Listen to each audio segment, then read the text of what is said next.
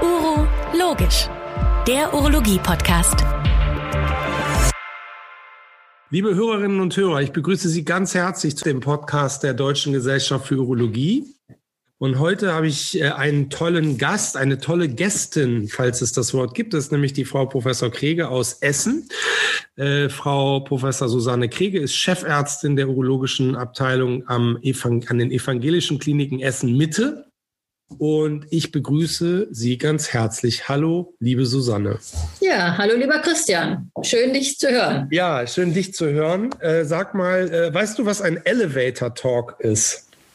Schon mal gehört? Ein Elevator Talk. Ja, ich denke, das ist so ein zufälliges Gespräch, was man vielleicht mit Leuten, mit denen man im Fahrstuhl steht. Richtig. Spricht. Und zwar äh, wird unter Elevator Talk wird verstanden ein Gespräch. Du hast eben auch nur wenig Zeit, weil mhm. er ja gleich ankommt. Mhm. Und wenn du im Sinne eines Elevator Talks sagen müsstest, äh, wie war eigentlich Susanne Kreges Uro-Karriere? Magst du das unseren Zuhörern, Zuhörerinnen und Zuhörern mal mitteilen? Ja, mache ich gerne. Also, dass ich überhaupt in die Urologie gelangt bin, das kam durch meine Doktorarbeit, die ich nun zufällig in der Urologie fand. Und dann hat mir das aber auch zunehmend Spaß gemacht, weil es eben eines der abwechslungsreichsten Fächer ist, finde ich. Ja, und dann kam so eins zum anderen. Also, wenn mir was Spaß macht, dann engagiere ich mich auch.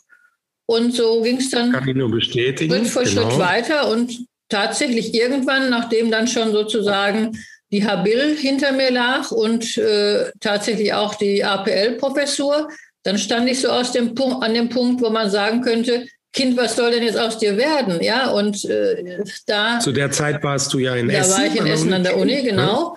Und dann, äh, ja, dass ich jetzt primär eine Chefposition angestrebt hätte, das war gar nicht der Fall. Aber dann stand man sozusagen an dem letzten Punkt, was jetzt? Und nachdem ich nun so viele Jahre operativ tätig war und alles machen konnte, wollte ich das auch gern weitermachen. Und dann war die äh, logische Schlussfolgerung, eine Chefarztposition anzustreben. Also es war nicht von vornherein so geplant, aber es hat Spaß gemacht, dahin zu kommen.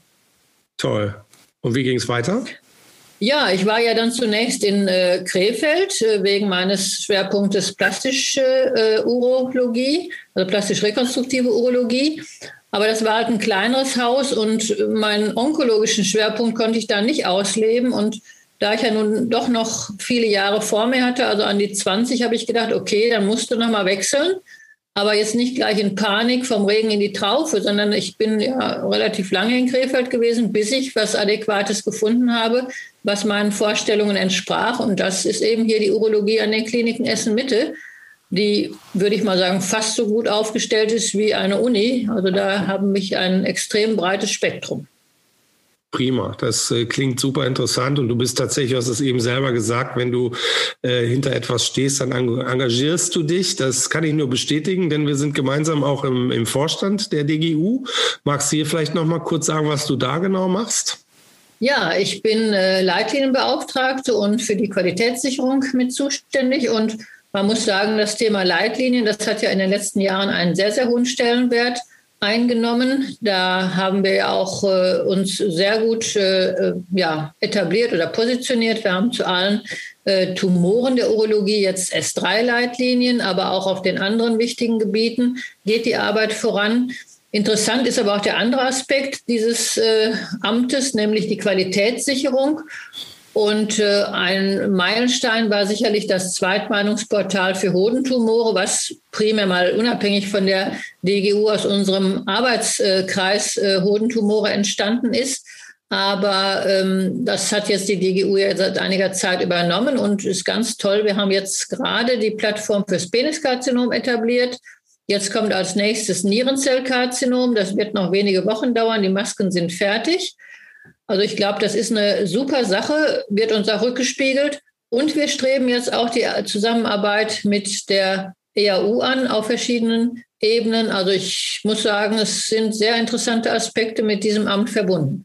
Prima. Und ich kann nur bestätigen, da bist du besonders engagiert. Und es ist ja tatsächlich auch eine wichtige Sache, die uns allen Urologinnen und Urologen, glaube ich, im Alltag auch sehr hilft, äh, auf diese Leitlinien zurückzugreifen. Ich habe das bei mir selber auch bemerkt in den letzten Jahren, wie man da zunehmend auch nachguckt und sich da eben leiten lässt von den Leitlinien.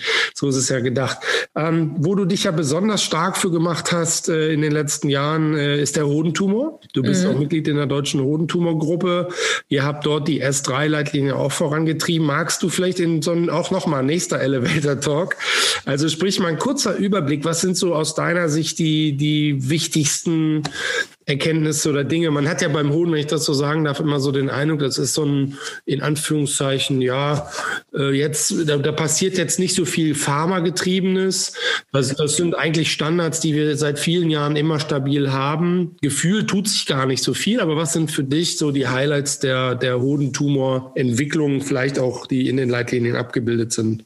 Ja, also ich meine, der Hodentumor ist natürlich unser Vorzeigetumor, weil wir da über die letzten äh, Jahrzehnte, eigentlich seit Anfang der 70er Jahre, als das Cisplatin äh, kam, äh, wahnsinnige Erfolge erzielt haben und das ganz konsequent quasi Stadium für Stadium durchdekliniert haben mit Studien, mit interdisziplinären äh, Aktionen. Die Gruppe ist ja auch interdisziplinär.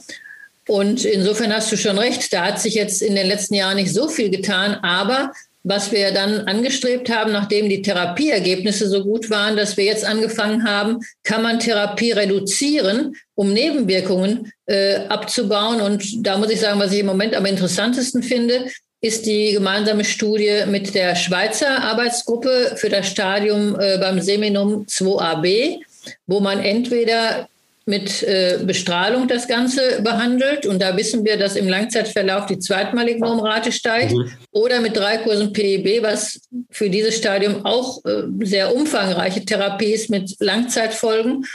Und da haben wir jetzt eben die Studie, wo wir fokussiert mit einer geringen, einem Zyklus einer geringen Chemotherapie voranschreiten, um Mikrometastasen zu zerstören und dann die Bestrahlung fokussiert durchführen. Und jetzt in der zweiten Studie, die erste ist schon abgeschlossen, in der zweiten Studie sogar noch die Dosis dieser Bestrahlung reduzieren konnten. Also das, glaube ich, wird für, den, für die Patienten nochmal einen extremen Gewinn bringen. Es gibt natürlich auch wieder andere Ansätze. Jetzt äh, wurde gerade auf dem GUASCO eine Studie vorgestellt, wo man in diesem Stadium operativ vorgegangen ist, was ja eigentlich beim Seminum bislang mhm. gar keine Rolle mehr gespielt hat. In Deutschland gibt es ja auch eine Studie mit äh, Peter Albers als Studienleiter. Also die Ergebnisse, die jetzt auf dem GIOASCO vorgestellt wurden, vorläufige Ergebnisse haben mich nicht überzeugt. Von der deutschen Studie haben wir auch nur ganz präliminäre Daten. Mal schauen, was rauskommt. Aber das überzeugt mich zum jetzigen Zeitpunkt zumindest nicht. Okay, Stichwort vielleicht mal so ein kleiner Querschläger, Quer, Querfrage. Du bist ja auch Da Vinci. Äh, mhm. Operateurin, ne? du bist mhm. da sehr erfahren. Naja, ähm, sehr erfahren, aber ich beschäftige aber, mich die letzten Jahre damit. Bestimmt auch RLAs mit dem Da Vinci. Ja, wir haben jetzt tatsächlich angefangen. Da muss ich. Das interessiert mich auch ganz persönlich. Ja, ja, das sage ich auch jetzt ganz äh, offen. Ich bin ja eine der Vertreterinnen gewesen, die immer gegen die minimalinvasive RLA äh, gestritten hat. Also selbst bei Leuten wie Rassweiler, der sicherlich laparoskopisch äh, exzellent ausgewiesen ist. Äh, aber man soll halt nie über irgendwas urteilen, was man noch nicht selber probiert hat. Und seit ich jetzt mit dem Roboter arbeite, äh, ist es tatsächlich so, dass ich davon überzeugt bin und wir es jetzt auch ein paar Mal gemacht haben, dass man begrenzte Befunde wirklich mit dem Roboter machen kann. Also jetzt mhm. keine wirklich ausgedehnten Befunde oder solche nach Hochdosis-Chemotherapie, wenn man so Balk hat, der verwachsen ist, das nicht, aber die kleineren Befunde, sagen wir mal ein Stadium 2a, vielleicht auch noch ein geringes Stadium 2b, glaube ich, äh, sind machbar. Das sollte nicht die Anfänger-OP mit dem Roboter sein. Man sollte schon ein bisschen Erfahrung haben, ja. aber dann glaube ich, geht das. Kann ich bestätigen, äh, macht viel Spaß, ist, glaube mhm. ich, auch, ähm, ich mache diese Eingriffe ja hier bei uns zusammen mit dem Professor Diekmann, den du gut mhm. kennst. Wir haben mhm da auch ähnliche Erfahrungen. Äh, aber das ist schon auch nochmal hinsichtlich natürlich der postoperativen Phase für die Patienten schon ein Gewinn, was das Minimalinvasive mhm. angeht. Aber natürlich muss man auch die Radikalität und Präzision, äh, die kommt nicht von selbst, auch nicht mit dem Da Vinci. Die muss man schon mhm. auch da anwenden und, mhm. und so weiter. Ne? Gut, ähm, du hast es selber gesagt, Susanne, dein Schwerpunkt ist ganz klar die Uro-Onkologie und ähm, wir haben ja jetzt gerade mal wieder den GU ASCO gehabt. Äh, mhm. das war der, der einzige Kongress, so gefühlt, der im letzten Jahr äh, tatsächlich live stattgefunden ja, hat. Ja. Äh, und nach dem GU ASCO kam der große Shutdown und nichts fand mehr statt. Dies Jahr mhm. ist auch dieser GU ASCO in diesem Jahr äh, online gewesen und ähm, vielleicht sprechen wir mal so ein bisschen über so ein paar Highlights ausgesuchte. Mhm. Äh, kannst du spontan sagen, was für dich so Highlight war? Du hast über ja. Tumor jetzt so ein bisschen angerissen, aber es kommen bestimmt noch andere Highlights dazu. Genau, also im Grunde genommen bei der Niere war es die Clear-Studie, First Line, Lenvatinib und Pembrolizumab. Ja. Und bei der Blase war es quasi die äh, Studie Nivolumab versus Placebo adjuvant. Mhm. Das waren ja beides positive Studien. Und äh, ja, das waren für mich eigentlich so die Highlights, muss ich sagen. Sollen wir ein bisschen drüber reden im Einzelnen? Ja, klar. Nierstudie. Also wir haben ja momentan bei der Niere ähm, tatsächlich dieses Thema Kombination. Mhm. Lenvatinib äh, war bislang ja in Kombination mit Everolimus in der Second oder weiteren genau. Linien zugelassen mhm. äh, und, und rutscht jetzt zusammen ähm, mit Pembro in die First Line. Genau. Erzähl mal ein paar Sachen ja. von der Studie vielleicht. Genau, also es war ja eine dreiarmige Studie, wo auch noch äh, Länder mit Everolimus äh, verglichen wurde. Und ähm, letztendlich muss man sagen, äh, das PFS unter Lenvatinib Pembrolizumab mit einer Hazard Ratio von 0,39, das ist natürlich gigantisch. Das ist jetzt bisher von keiner anderen Studie erreicht Hazard worden. Hazard Ratio heißt ja 0,39. Ich übersetze es mal, so wie ich das verstanden mhm. habe, als äh, zwar äh, bekennender Freund der ganzen äh, Statistiken, aber kein großer Freund dieser Mathematik. Ich bin ja nicht so begabt. Trotzdem ja, heißt es 0,39 ja. ist sozusagen äh, dann 61-prozentige Verbesserung. Ne? Genau. Ne? Richtig. Okay. Ne? Also, hm. Und das OS liegt bei, hatten eine Hazard Ratio von 0,66, ist auch klasse. Ja. Insbesondere natürlich jetzt die Duration of Response mit 25,8 Monaten. Äh, auch super. Also selbst eben im Vergleich jetzt zu den bisher etablierten äh, Kombinationen in der First Line ist das klasse. Wobei man beim OS sagen muss, dass es da ja hinten so einen leichten äh, Abfall der Kurve von Lembo, äh, Lembertine Pembo gibt. Das muss man mal gucken, was, wie es, was es damit auf sich hat. Ist wahrscheinlich da auch gefragt. Ne? Das muss man sehen. Ja. Aber äh, es ist ganz klar, wenn diese Substanz jetzt zu, äh, diese Kombination jetzt zugelassen wird, dann wird die in die First Line mitkommen, genauso wie natürlich Nivolumab und Carbozantinib. Äh, die Daten gab es ja schon Ende letzten Jahres. Äh, auch diese äh, Zulassung. Die studie genau. Genau, auch die wird natürlich den Weg in die First Line finden und somit auch in die Leitlinie. Da könnte ich natürlich jetzt schon wieder weinen, weil äh, ich koordiniere die Leitlinie jetzt zusammen mit äh, Christian Döhn. Das heißt, wir haben jetzt gerade eine Aktualisierung bei der Systemtherapie gemacht und dann ja. geht es schon wieder los. Aber das ist natürlich in den jetzigen Zeiten ist es eben so und das kann genau. man natürlich nicht machen. Die Substanzkombinationen müssen in die First Line rein. Liebe Susanne, wir haben uns ja immer äh, oder lange Zeit ähm, waren wir traurig, dass so wenig passiert in der Onkologie und die äh, anderen onkologischen Entitäten, also nicht die urologischen, schon längst angekommen sind in Tagetherapien und so weiter. Und jetzt, äh, jetzt nimmt es tatsächlich einen Schwung auf. Auch Blasenkarzinom können wir noch kurz drüber sprechen, mhm. äh, dass man kaum noch mitkommt. Und du hast recht bei den Leitlinien Vielleicht kannst du das auch nochmal sagen. Wir sprachen ja eben über deine Tätigkeit im Leitlinienressort.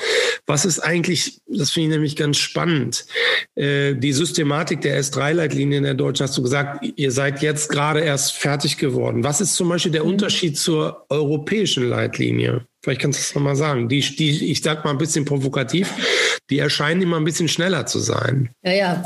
Also es gibt ja sehr strenge Kautelen, wie eine deutsche S3-Linie äh, ja, gemacht werden muss. Das fängt also an mit der systematischen Literaturrecherche. Gut, das machen natürlich die anderen auch. Aber dann wird diese Literatur sehr, sehr streng, nach sehr strengen Kriterien evidenzbasiert beurteilt. Das ist sehr, sehr aufwendig. Und äh, dann werden eben diese Empfehlungen äh, sozusagen niedergeschrieben. Dann gibt es äh, eine Konsensuskonferenz, äh, wo man dann eben auch die Empfehlungs, ähm, ja, die Abstimmungsstärke äh, noch bestimmt. Und erst dann äh, wird das Ganze halt publiziert mit den entsprechenden Hintergrundtexten. Dann gibt es ja noch die äh, Konsolidierungsphase, wo also jeder die Möglichkeit hat, noch Kommentare zu geben, die dann auch bearbeitet werden müssen. Also letztendlich ist so eine Überarbeitung, so eine vollständige Überarbeitung sicherlich eine Sache von einem Jahr. Also selbst für die mhm. Systemtherapie würde ich das jetzt so für das einzelne Kapitel sehen. Und das führt dann natürlich dazu, dass wir eigentlich immer hinterherhinken. Aber Gott sei Dank ist es uns äh, gelungen, und nicht nur durch unser Fürsprechen, sondern auch andere Fachgesellschaften, wo ähnliche Entwicklungen sind, haben bei der AWMF da wirklich insistiert, dass man dieses System für diese raschen Neuzulassungen etwas äh, entschärfen muss. Weiterhin müssen natürlich bei Neuzulassungen die wichtigsten Studien reingebracht werden und auch evidenzbasiert beurteilt werden. Aber das können wir jetzt tatsächlich in, in einer kleinen Gruppe von sechs bis acht Leuten machen. Und wenn wir das dann erarbeitet haben, geht das einmal in die Runde, eventuell auch äh, quasi als äh, ja. digitales Verfahren, sodass wir dann damit schneller sind. Denn sonst muss man sagen, können wir uns die ganze Mühe sparen, es geht nicht, wenn wir mit diesen neuen äh, Zulassungen dann so hinterherhinken würden. Mhm. Du hast eben das Stichwort Blasenkarzinom noch genannt. Highlight? Ja, ja, also ich meine, wir haben ja bisher keine Substanz äh, bei keiner unserer Entitäten gehabt, die äh, in der adjuvanten Situation irgendwas gebracht hätte. Und dann gab es eben die Studie beim Urothelkarzinom, Adjuvant Nivolumab versus äh, Placebo. Und da ist es tatsächlich so, dass äh, das krankheitsfreie Überleben in dem Nivolumab-Arm mit einer Hazard Ratio von 0,7 rauskam, also 30-prozentige Verbesserung des äh, krankheitsfreien Überlebens in der ITT-Population, in der PD-1-positiven war die Hazard Ratio sogar bei 0,53 mhm. und auch noch das äh, rezidivfreie Überleben aus, also wenn man jetzt mal nicht nur den Harntrakt äh, im Hinblick auf die Rezidive anschaut, sondern auch andere äh, Lokalisationen im Körper. Lag die Hazard Ratio bei 0,72 in der ITT und 0,54 bei dem PD-1-Positiven oder das Auftreten von Fernmetastasen vergleichbar mit der Hazard Ratio. Also das hat ziemlich gut abgeschnitten. Und da wir ja eigentlich wissen, dass das Urothelkarzinom so aggressiv ist, ich meine, jeder weiß, die Patienten, die auf eine Chemo ansprechen, du kannst maximal acht Zyklen machen, das ist schon viel, also sechs ja, bis acht würde ich mal sagen. Und wenn man dann aufhört, weiß man ja eigentlich schon, dass vielleicht zwei, drei Prozent vielleicht langfristig profitieren. Die anderen werden innerhalb von einem Dreiviertel bis Jahr ein Rezidiv bekommen. Und das glaube ich. Du, äh, du, sprichst jetzt von, sagen wir mal, Lymphknoten-positiven Patienten? In der naja, Adjuvanz oder? Ja, ja, also das, mhm. die haben natürlich die äh, besten Voraussetzungen, klar. Mhm. Und würdest du denn jetzt, äh, also klar, das ist jetzt noch nicht zugelassen, das sind frische Studiendaten, aber jetzt nehmen wir doch mal diesen klassischen Patienten, du machst eine Zystektomie, der Patient ist Lymphknoten positiv, ist ansonsten fit, also wie man so schön sagt, chemofit, obwohl das hier für Immuntherapie vielleicht mhm. auch gar keine Rolle spielt mit chemofit nach den klassischen Kriterien. Aber sagen wir mal, ein gesunder 60-jähriger Patient, äh, motiviert, Operation ging gut, so, jetzt hast du Lymphknoten. Würdest du zukünftig ähm, oder glauben, dass wir dann diese Immuntherapie, dass die den neuen Standard darstellen wird? Oder werden wir bei der Chemotherapie auch irgendwie bleiben und das irgendwie stratifizieren? Der eine kriegt dies, der andere kriegt das. Das hat sich ja bisher äh, herausgestellt, dass in der First Line die Chemotherapie immer noch den vorrangigen Stellenwert hat. Und ähm, ich würde sicherlich diese adjuvante Therapie befürworten, zumal, wenn wir jetzt nochmal auf diese Studie mit Nivolumab zu sprechen kommen, die Grad 3 Nebenwirkungen, die wirklich äh, therapiebedingt waren, nur bei 18 Prozent lagen. Also es wird mhm. gut vertragen. Ja, gut, es ist natürlich wieder für die Patienten ein bisschen belastend, weil es eine Infusion ist, wo sie dann immer mal quasi äh, alle zwei Wochen in die ähm, ambulante Tagesklinik müssen, um das zu bekommen. Aber äh, angesichts der Aggressivität des Tumors würde ich sagen, das lohnt sich, das würde ich unterstützen. Ne? Wir haben natürlich dann auch noch äh, als anderes Highlight äh, die äh, Javelin Blätter 101 Studie, wo wir eben nach einer Chemotherapie direkt anschließt, das sind, sind aber jetzt dann metastasierte ja. Patienten, aber die eben auch eine Chemotherapie ansprechen, dann auch als Erhaltungstherapie sozusagen eine Immuntherapie mit Avelumab bekommen haben wo ja die bisherigen Daten auch exzellent sind. Also für beides adjuvante Situationen wie metastasierte Situationen für Patienten, die ansprechen, finde ich zwei tolle Errungenschaften, die sich, glaube ich, auch durchsetzen werden. Und das wird sicherlich auch Gegenstand weiterer Podcast-Folgen hier sein, denn das Thema ist gerade sehr bewegt. Da gibt es äh, viele, die da auch äh, mitreden können und sollen. Mhm. Äh, insofern können wir dieses Thema vielleicht auch jetzt verlassen, aber die Zuhörerinnen und Zuhörer können sicher sein, wir werden das auch in den nächsten Folgen weiter streifen, weil es einfach, ich glaube, das kann man sagen, in der Uro-Onkologie gerade eins der Hauptthemen ist, was ja. sich zum Beispiel beim Urothelkarzinom bewegt. Und das ist, glaube ich, auch sehr sehr relevant für viele Hörerinnen und Hörer, die äh, diese Patienten in Kliniken und Praxen täglich sehen. Liebe Susanne, lass uns noch mal einmal kurz äh, äh wechseln, denn du hast äh, in deiner äh, Vorstellungsrunde äh, auch nochmal darauf hingewiesen, dass du ja den, den rekonstruktiven, plastisch rekonstruktiven Schwerpunkt hast. Was ist denn da eigentlich deine Lieblingsoperation? Wir machen sehr, sehr viele Harnröhrenstrukturen, also offene Harnröhren, äh, Harnröhrenstrukturen beseitigen wir, machen wir nicht, hoffentlich äh, also offene Harnröhrenplastiken äh, im Erwachsenenalter. Das entspricht natürlich dann auch Hypospadie-Operationen im Kindesalter, wo ich viele mache. Und dann haben wir ja noch einen besonderen Schwerpunkt, das ist eben die Transgender-Chirurgie, äh, wobei ich nur die eine Richtung mache, äh, Mann zu Frau. Meine mhm. Oberärztin hat jetzt auch mit der anderen Richtung angefangen. Das schaffe ich aber zeitlich nicht. Aber wie gesagt, ich freue mich, dass ich sie dafür begeistern konnte. Und das hat sich jetzt auch schon sehr gut etabliert. Und ja. sag mal eine, eine ganz persönliche Frage, weil ich mich da nicht mit auskenne, aber das so ein bisschen beobachte auch, den Verdacht habe, dass das vielleicht auch so ein bisschen eine Veränderung in der Gesellschaft ist, was äh, Akzeptanz, aber auch Nachfrage angeht. Wird es eigentlich häufiger? Die, die geschlechtsangleichenden Operationen? Gibt es da mehr Nachfrage? Insbesondere auch, ich frage vor dem Hintergrund, weil ich selber im Umfeld neulich einen äh, Freund von mir getroffen habe, der Lehrer ist und sagt, in seiner Klasse ist jetzt so ein äh, Mädchen, die kam dann mit 14 irgendwann morgens und sagt, so, ich bin jetzt übrigens ein Junge. So, und da kam das Thema mhm. auf. Man fragt sich, ob das vielleicht auch ganz, also sowas hätte es, glaube ich, in, in meiner Jugend hat es das nicht gegeben. Glaubst du, dass sich das verändert? Sieht man solche auch vielleicht Entwicklungen, ohne dass ich jetzt tief einsteigen möchte in dieses ganze Gender ja. und so Thema, aber ja, wird es häufiger? Äh, ja, sagen wir mal so, gefühlt häufiger. Ich glaube, man kann es jetzt wirklich nicht sagen, weil man es natürlich zahlenmäßig früher schon gar nicht erfasst hat und auch heute die Register äh, ja natürlich da sehr äh, spärlich sind, die es bisher gibt. Es hat es immer gegeben. Man kann es ja bis in ja, das Mittelalter zurückverfolgen. Nur äh, die Gesellschaft war nicht offen dafür. Das war mhm. also auch noch, als ich angefangen habe, ja völlig anders. Äh, es wurde verheimlicht von den Betroffenen, ja. Und wenn sie sich geoutet haben, dann haben sie meistens äh, Familie verloren, ihren Job verloren. Viele sind im Rotlichtmilieu gelandet. Das hat sich durch ja die Tatsache, dass es eben äh, medienwirksam wurde, dass berichtet wurde und dass sich äh, auch Betroffene dargestellt haben und die Gesellschaft eben offener geworden ist, geändert. Jetzt outen sich mehr. Mhm. Und ich habe gerade äh, eine Doktorarbeit äh, sozusagen, ja, die ich betreue, zu Ende gebracht.